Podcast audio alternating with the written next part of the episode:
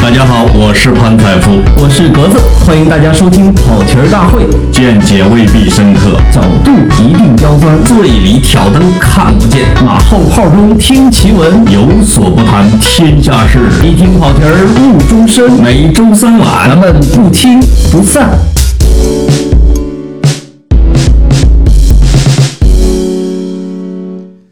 跑题大会的听众朋友们，大家好，我是格子我是老潘。啊。这个其实最近的好多朋友们还问我们啊，说怎么这个网易云音乐也不更新了啊，这个蜻蜓也不更新了，对，我可可以官宣吗？啊，关个吧，好像可以啊。我们要结婚了，哎，你你猜我你猜我们这个消息能不能够把微博的服务器给弄爆？宕机了啊 哎，！宕机。嗯啊，没有，事实就是我们呃表现太好，所以呢，喜马拉雅决定呢跟我们这个签独家。嗯，所以以后我们是不是口播的时候还得说几句？正式签了没钱？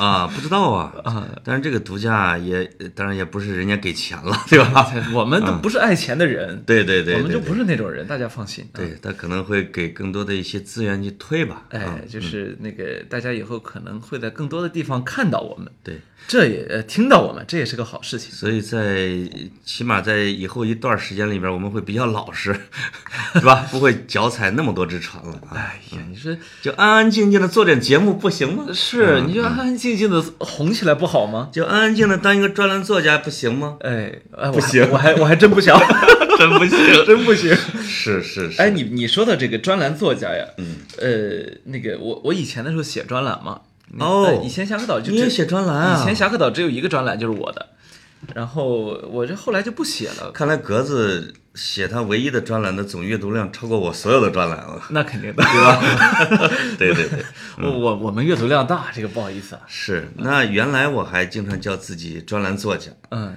因为写的这几十个专栏累积起来还是有的吧，各种各样的。哦，那你这是属于老一辈儿骗钱的嗯但是现在属于这个过气网红啊，也不好叫自己专栏作家了。哎，但是在前两天的微博上，我又发了一个某个专栏作家的文章，同时说哀悼我的专栏作家同行，哎，就是了就是我的身份。就是那篇《A Missing Voice》是吧？对对对，是《华盛顿邮报》给这个专栏作家卡舒吉开了一个天窗。他分了两次，嗯，他是先开了天窗，后来确认他已经在没有机会修改自己的那一篇专栏文章的时候，又发了那篇遗作。发了那个遗作，嗯，我是贴了那一篇。嗯，啊，这是我听说过，因为写专栏招致灾祸最惨痛的一个事件。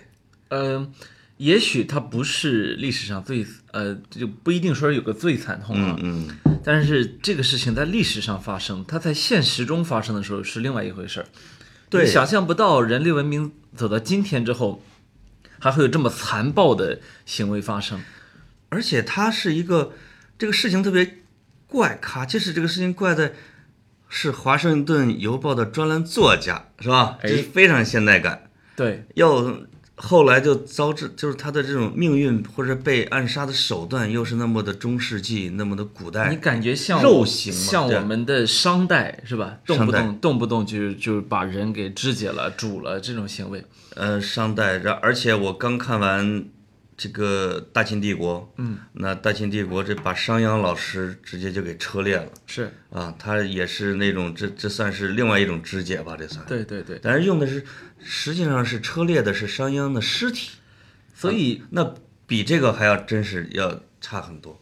呃，那这个是是呃，按照土耳其媒体报出来，我相信土耳其媒体不会空口去报这个东西，对，一定是拿到了相关的证据，只是呃，甚至是有有来自土耳其政府的证据，但是他他不方便讲啊。是那那个他们说，在根据他们听到的音频，是进去之后先活生生的切断了手指。哎，这样就是咱俩，因为咱俩直接就开始进行了这件事的评论哈，嗯是不是有一些听众对这件事还不太了解？咱是不是需要把这个事情简单讲一下嘛？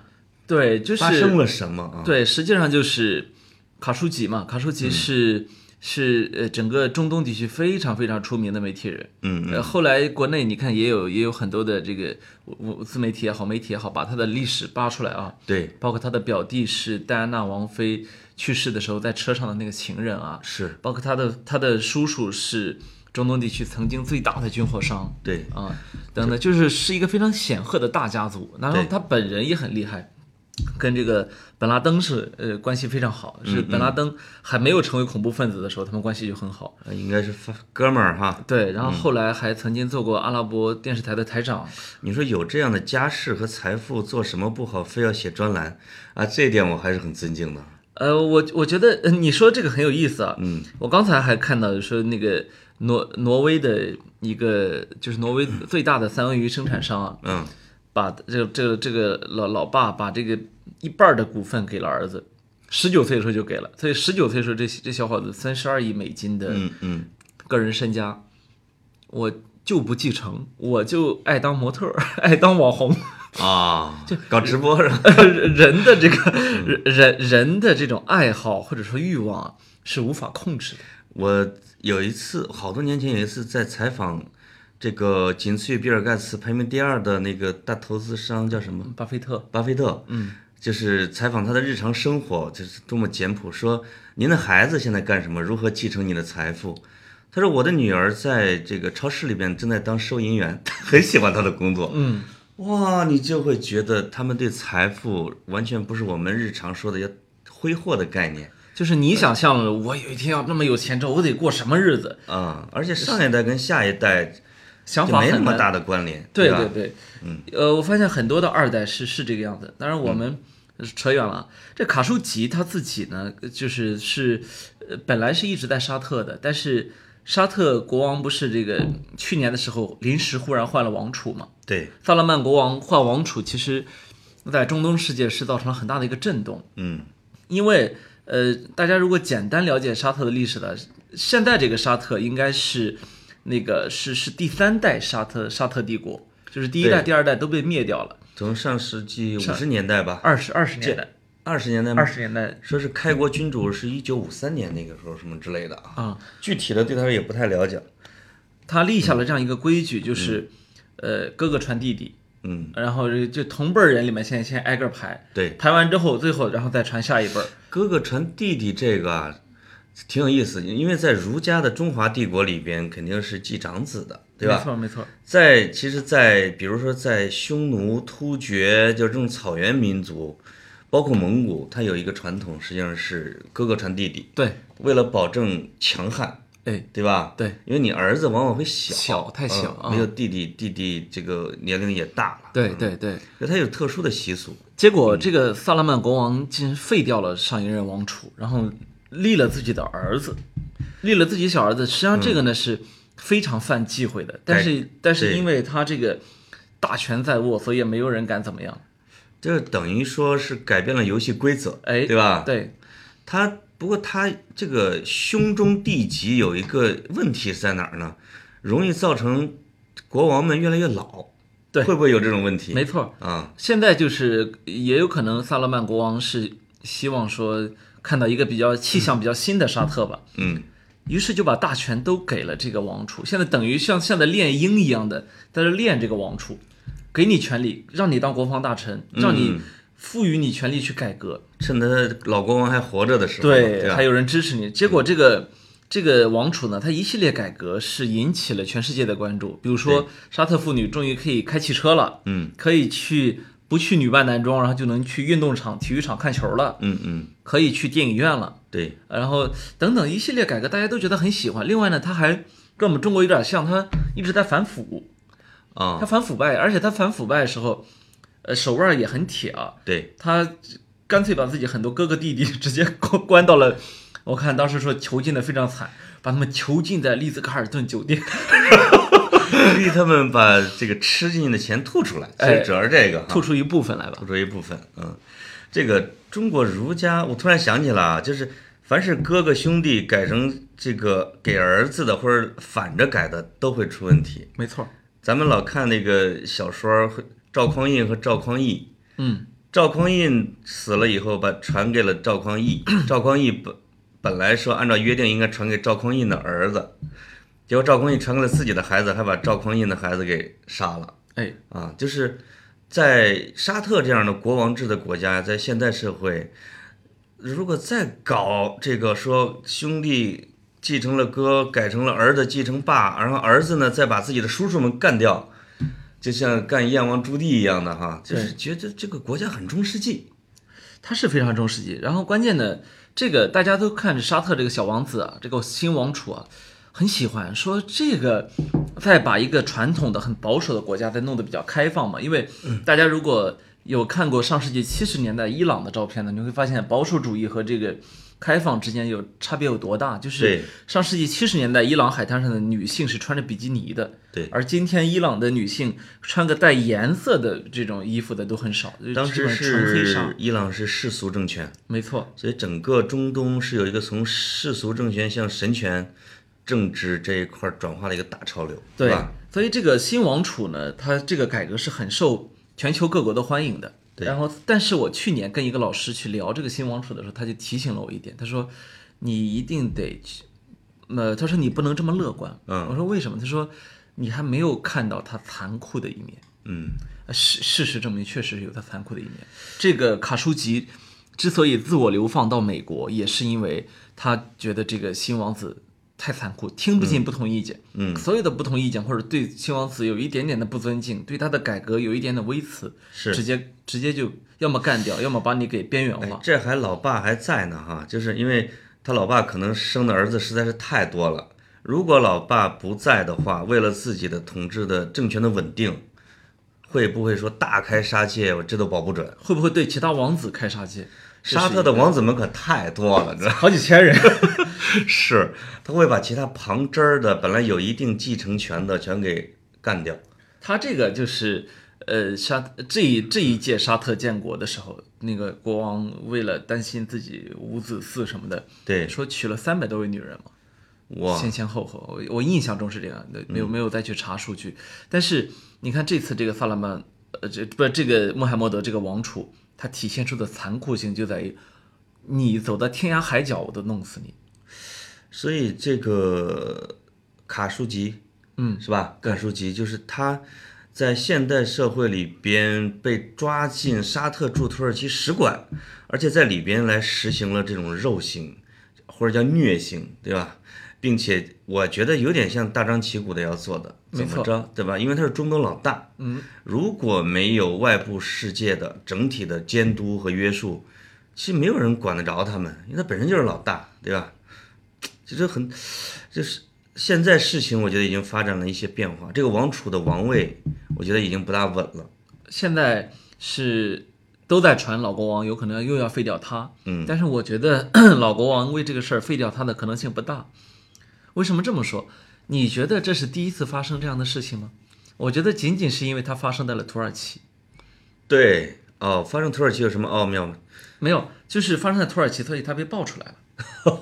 对，因为土耳其跟沙特应该是不像伊朗跟沙特那么死对头对对啊，但它也是对头，因为他们分属于背后两个老大，对哎呀？，虽然土耳其现在说放了一个美国的一个牧师，来缓和跟美国的关系，当然我觉得也是特朗普为自己造势嘛，对吧？他他在这个中期选举前边有这么一个政绩啊，哎，土耳其正好释放出来埃尔多安，他的压力也会小一点。对，嗯，但是他毕竟是俄罗斯的人，这点大家不能忘了。嗯，我觉得，我觉得一定程度上说，这是一次角力，就是我们去透过这个事情去看的时候，嗯，有意而为之的，就是我不是说我要跟你直接硬杠，而是呢，我是看上去在杠你，我是我是在看美国呢，对，我在我在让美国注意到说你你你要不要继续跟我，这背后隐含那个隐含那个大环境呢，实际上就是美和俄插手整个中东的局势，大家纷纷站队表态，对吧？对但是大在西亚哪些国家大致的阵营基本分的还是很清楚的。对，那沙特目前这我们不能叫一个什么队友，因为这个有什么宗教信仰的关系，对吧？对对对，啊、但是他确实这一次是给美国，我就添了一个巨大的麻烦。不大不小的难题。这个特朗普，你说支持他是还是不支持他呢？实际上，特朗普呢是打心眼儿里希望这个事赶紧忘掉他，对，就是赶紧过去，全世界人民都不要想起这个事情。但是另一方面呢，美国呢又一直是人类人人类的一个某种程度上一个担当。对，但如果你美国总统说，我觉得这事儿没什么，那你这个总统肯定要下台了。世界警察不能白当，对吧？对，你不能只管事儿不主持正义，但是呢，表面上的正义还是要主持。特朗普之前去出访沙特的时候呢，又是这收到了巨大的礼包，因为特朗普实际上他虽然不是个特别好的商人，但他确实很多时候思维方式是一个商人的思维方式。他沙特给了他，我印象中应该是四千四百亿美元的商业订单和一千一百亿美元的军火订单。我去，这四千多亿或者五千多亿美元，基本上把中国的逆差给补上补，回来了。对吧？直接给补回来了。问题是有多直接呢？美国国务卿蓬佩奥不不是第一时间飞去沙特跟那个萨勒曼国王讨论这个事情吗？嗯，蓬佩奥离开沙特的那同时，沙特打了一亿美金给美国，理由是美国之前帮他们解决了在叙利亚的一个城市的麻烦。我，这就是千穿万穿，红包不穿啊，直接就发红包了啊！就是明确的给这全世界看，我们就是要用钱解决掉这个问题。你能你能奈我何？沙特挺有意思，就是其实从信仰上来说，跟美国这边儿应该不是一个阵营的，但是从政治势力，而且以他跟以色列的这种仇恨，对，本来不应该跟美国绑得那么紧，但是他又他一方面他逃不过美国的控制，另一方面他又对需要美国的庇护。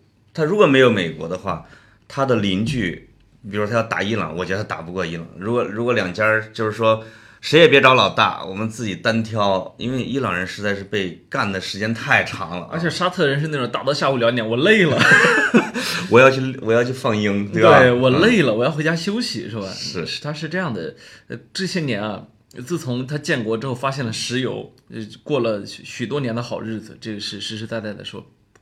但是，呃，特朗普的整个的回应，其实对我来说是只是进一步的确认。我们从来没有聊过特朗普啊，对，这我我对我来说是只是进一步的确认了我对这个人的看法。你看，沙特他终于承认了是在使馆里面杀掉了卡舒吉，因为证据实在太确凿了。对他之前还否认说他走了呀什么的。说是以色列杀的，我记得有一个渠道说这是以色列的什么摩萨德干的，对因为大家知道以色列也有暗杀的传统，没错没错，哎，但是这个以色列跑到土耳其去杀一个沙特沙特人使馆，去杀一个沙特人，操作难度有点大啊，就是没必要，动力不足，没那必要。对对对而且以色列历史上暗杀的暗杀的时候都是非常直接的，就是我就是你不是说我了吗？行嘞，对等死吧，然后就死了。是包括以色列因为承担的是二战的那些屠杀犹太人对，的要主持正义的这种工作，对对吧？他们当年他们去阿根廷杀人，直接杀了。嗯把对把全世界的纳粹军官给揪出来杀掉，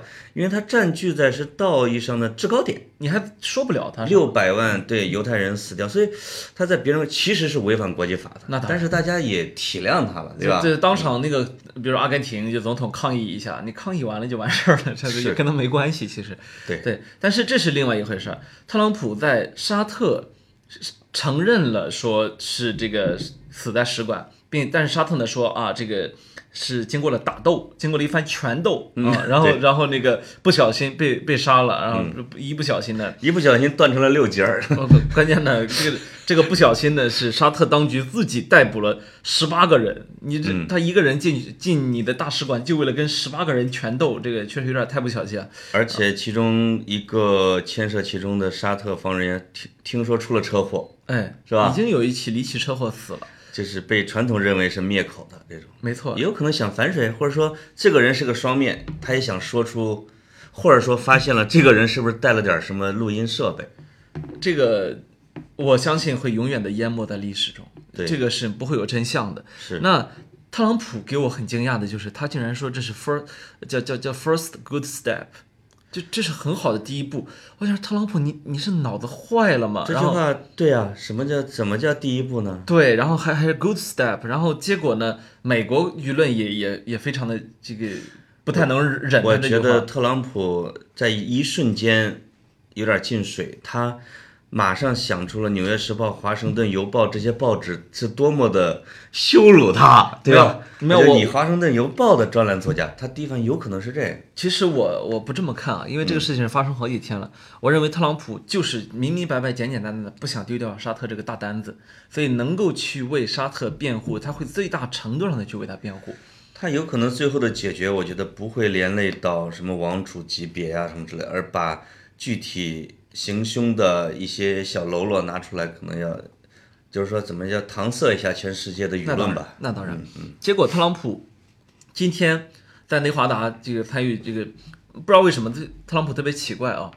他我今天看美国媒体的一个统计，他在过去十一天里面接受记者提问，呃，回答了三百多个问题，就是说。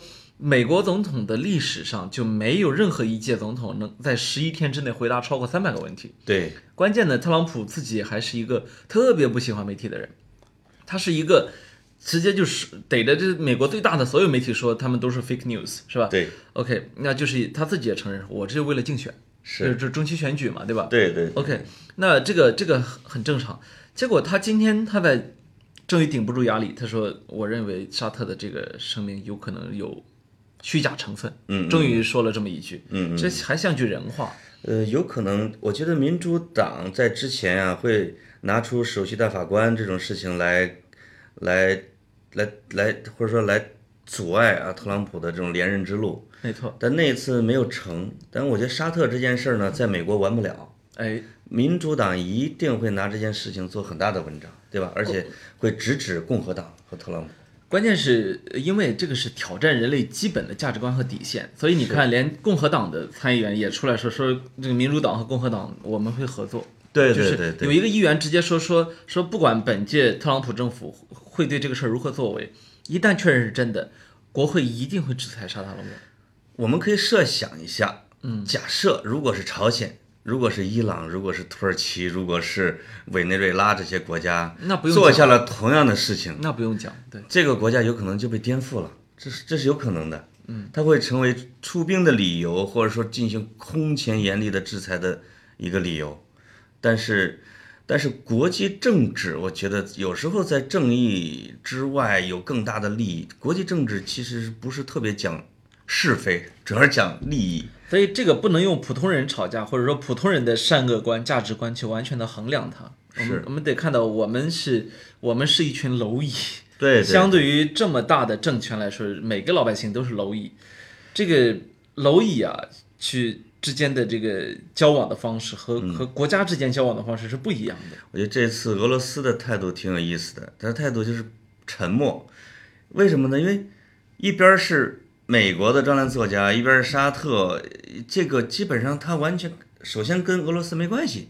第二个呢，他觉得这是一个巨大的难题，我就要看你怎么处理。你处理的有问题的时候，它有可能会发生。普普京普京回了一句说。呃就是他他他不知道，他没没看到证据啊什么的，就是类似啊大概这种感觉啊。就我我也不认为这个一定是就是现在爆出来的这个样子。但是对，但我自己猜测呢，就是拿到这些证据，比如说拿到沙特行刑队对这个专栏作家行刑的证据，并不是像土耳其这些这个国家技术手段和人力手段能达到的，对吧？是不是有高精尖的技术支持和人力支持，这个就不好讲。我觉得这个不难哎，嗯我为什么觉得不难呢？是因为这个，而且为什么我们敢这么言之凿凿的说沙特王储，就是因为他做的太放肆了。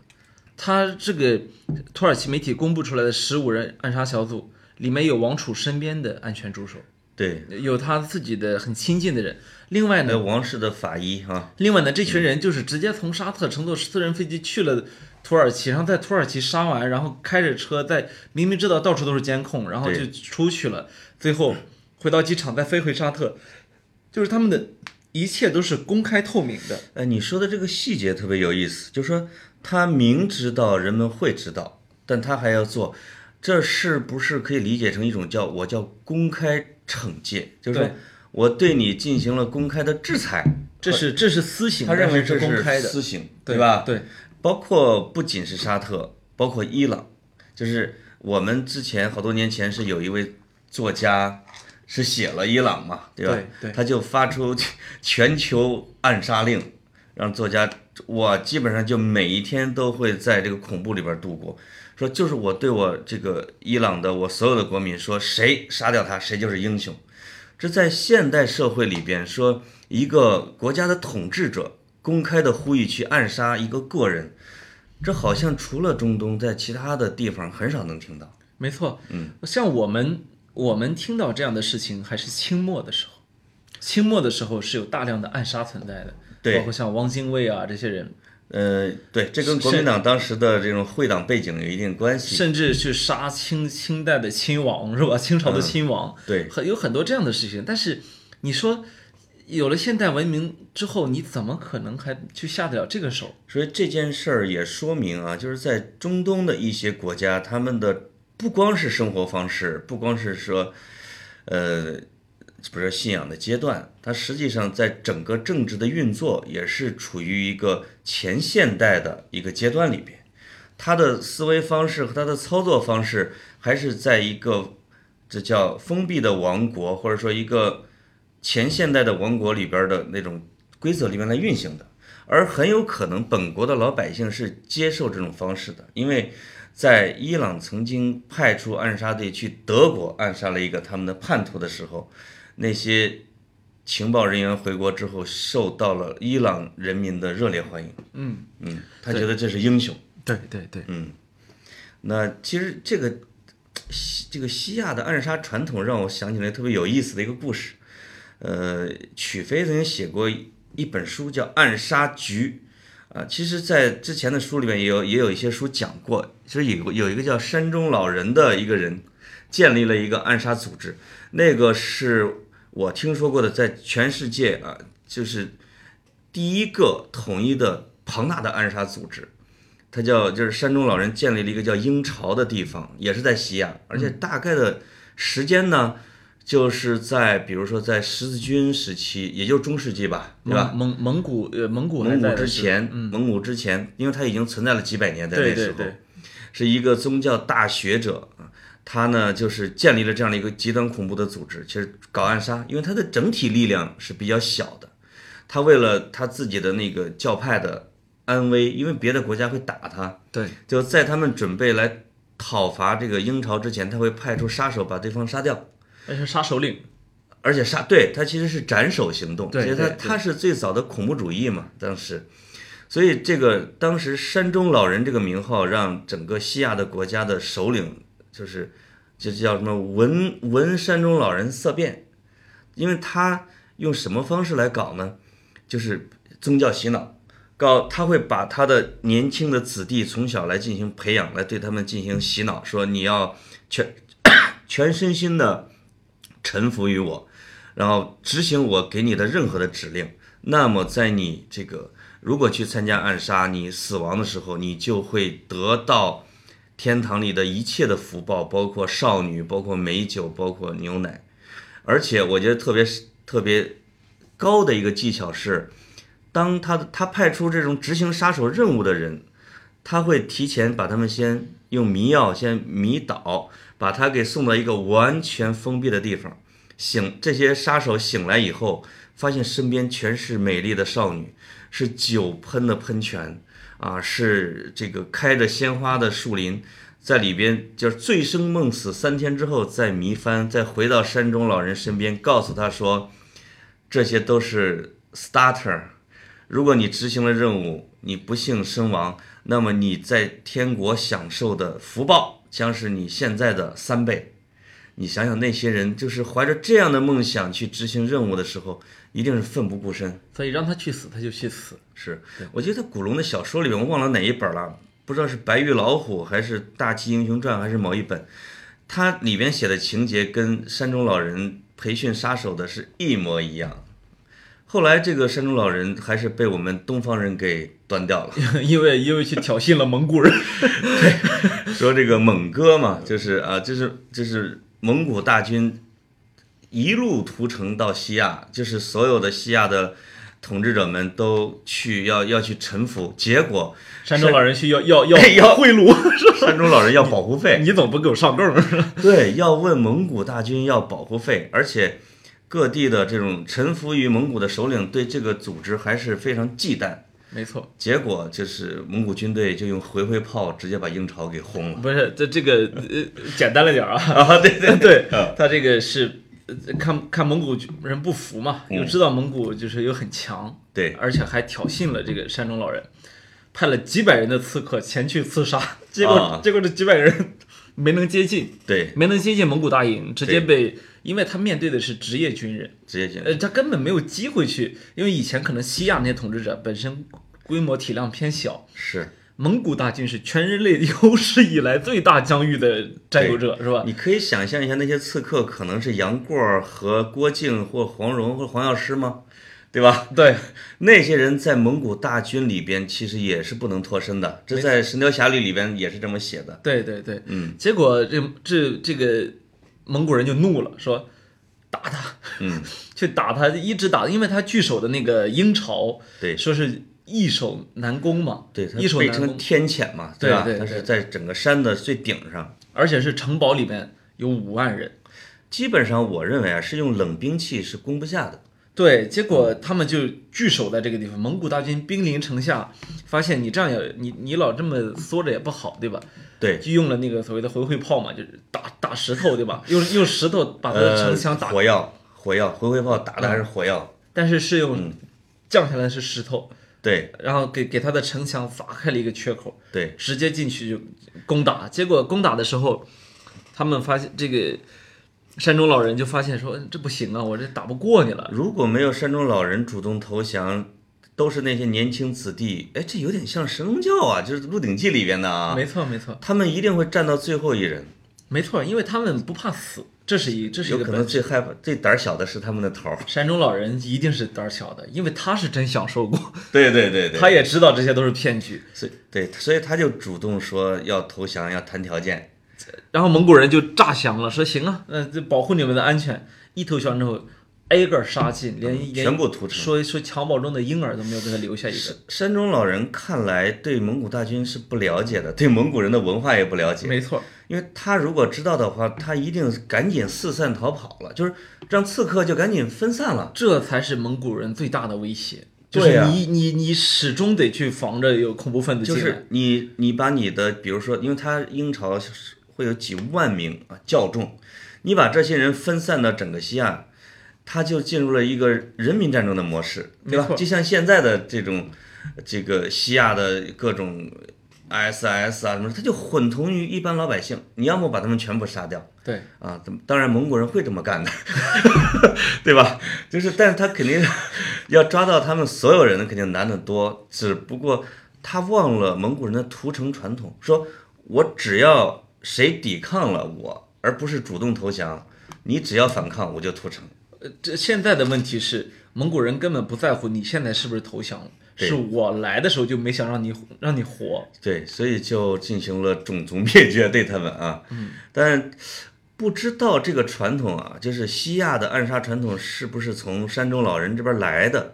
但是从这个山中老人的起源，你也可以发现，暗杀这件事儿对于以弱胜强、以少胜多是具有很大的意义的。决定性意义的，嗯，你真的你真的擒贼先擒了王，这什么事儿都不好谈了。就如果荆轲真把秦始皇给杀掉，这个整个中国的战国历史还不知道怎么写。没错，啊，真的有可能，因为有可能秦国会发生内乱，对对吧？对也有可能继任者会很厉害、很英明，但是也有可能会发生内乱，因为一个国家的国运有时候是要集中在一个很牛的统治者手里边，没错。嗯但你说杀掉卡舒吉有什么用呢？我觉得除了泄私愤，根本什么用都没有。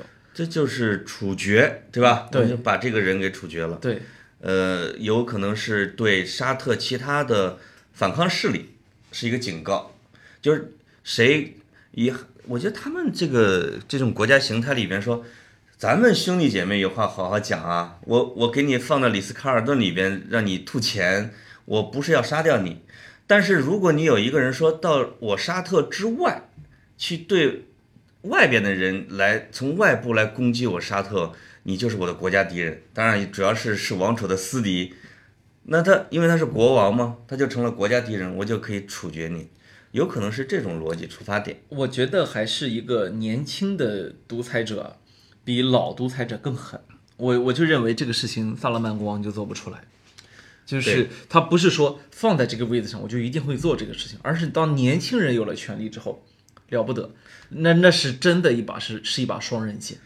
呃，以这么刚猛又残酷的现在这个王储啊，我觉得啊，以他们的背后的靠山，现在对他们也未必有那么大的信任度，而且西亚的政治背后是有时候是被人遥控的。我记得看了一篇文章来讲黎巴嫩的历史，黎巴嫩的领导人就之前他的总理呀、或者总理的儿子，老总理死后是哪个儿子来当继任总理，实际上是当时的法国总统希拉克会同当时的沙特国王两人商量了商量，就给立了立储啊，你就会发现这个在不太现代的整这个地区里边，它的政治的形态也不现代，吧？对对对啊，嗯，他还处在这个废太子啊，要立储啊，要有国王啊这一类的，咱们看的这个《延禧攻略》什么《甄嬛传》这种戏里边啊，实际上，现代中东的这个格局啊，很大程度上还是被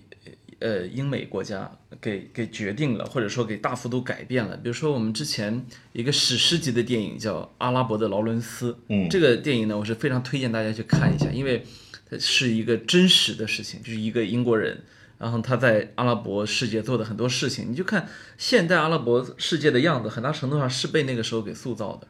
对，我现在好多书混在一起看啊，你比如说讲以色列的，为你耶路撒冷，耶路撒冷三千年，然后这个我的应许之地，然后等等这这这几本啊，然后你再你再去混上跟这个阿拉伯有关的，就是整个上世纪三四五十这这这几十年间啊，英呃西方国家在中东地区，在以色列的这个作为啊，对，直接决定了我们今天看到的这个怪样子。有人还确实现在在有有人说啊，说劳伦斯其实在西亚做了孽，因为这个人西方人眼中的英雄啊，没错没错。他实际上是肢解了一些国家，留下了很多祸端。再往这样的话再往上推呢，我觉得近一百多年来，比如像英国，是吧？像美国这些这些曾经的超级国家，其实是整个西亚地区的根源。如果再往大了猜想，我自己是不是会牵涉到当年的十字军东征以来的不同的宗教世界的文明的冲突？对，也不好讲，就是我就不让你团结起来，我就要从政治上的肢解，对吧？这个这一点是挺可怕的。有的时候呢，还有一种这个叫不负责任。你比如说这个印巴分裂的时候也是一样的，英国人忽然就决定了我们要从印度撤，然后撤的时候呢，一下分成俩国家。OK，到荒荒诞到什么份儿上呢？就是他们在地图上直接画了一条线，说这就是印度，这就是巴基斯坦。对，那 OK，等到实际勘测人员去勘测的时候，发现经常是什么？一条线把一个把一个村儿给从一个村子中间直接穿过，对或者从一条河流中间直接穿过。对那你所以印印度和巴基斯坦到今天持续不断的战争和和这个纷扰，也是跟那个时候没有处理干净有关系。是这个当时分开，包括孟加拉，没错，而且在他撤的时候，撤之前，我觉得有有的时候是英国有意为之的，有时候坏就坏在这儿，比如说中国跟印度之间的分界线，没错，我相信是英国埋下的一条线，对对吧？你两个大的帝国，什么事儿都没有，各自发展。你发展那么好，我我能坐得住啊？对 我 我就让你们有事儿，有时候就稍微的偏那么一下，让这两个就一直撕扯。对这就跟西亚的政治也有点像，要他偏你一点儿，他帮你一下，拖着你打他一下，最后你就自己内部纷争，你就顾不上团结对外。尤其是中东石油危机，让西方发现，我去，这帮欧佩克团结起来，或者石油输出国组织一联合，我这油价就受不了，对。我还是让你们自己干吧，对？对对嗯，所以整个的背景，我觉得确实是还挺复杂，真是解不开的死结。对，这个说再多期都可能都说不完。啊！是，但是。是这个事情本身是一个反人类的事情，所以我觉得我们作为人类是是要要要态度鲜明的去反对像这样的事情发生，尤其是当你看到细节的时候，那个法医带了古剧去，对。而且一边工作一边戴上耳机听音乐，还建议身边的人说。我建议你们也听听音乐。我做这种事儿的时候喜欢听听音乐，这是电影情节呀，对吧？你感觉就看到了什么《沉默的羔羊》里面就是那种是。血完全是冷的的那种感觉。德州恋剧杀人狂哎什么这种电影啊，反人类变态，对对对对呃，作为这个新晋的呃大红的专栏作家格子，当然写过一个专栏的，呃不是不是，然然后已经现在没有了。过气的专栏作家过气过气专栏作家啊对对我们的专栏作家同行啊，这位还是致以我们的默哀。哀悼对，好的，今天我们就说到这里，好的，再拜拜见。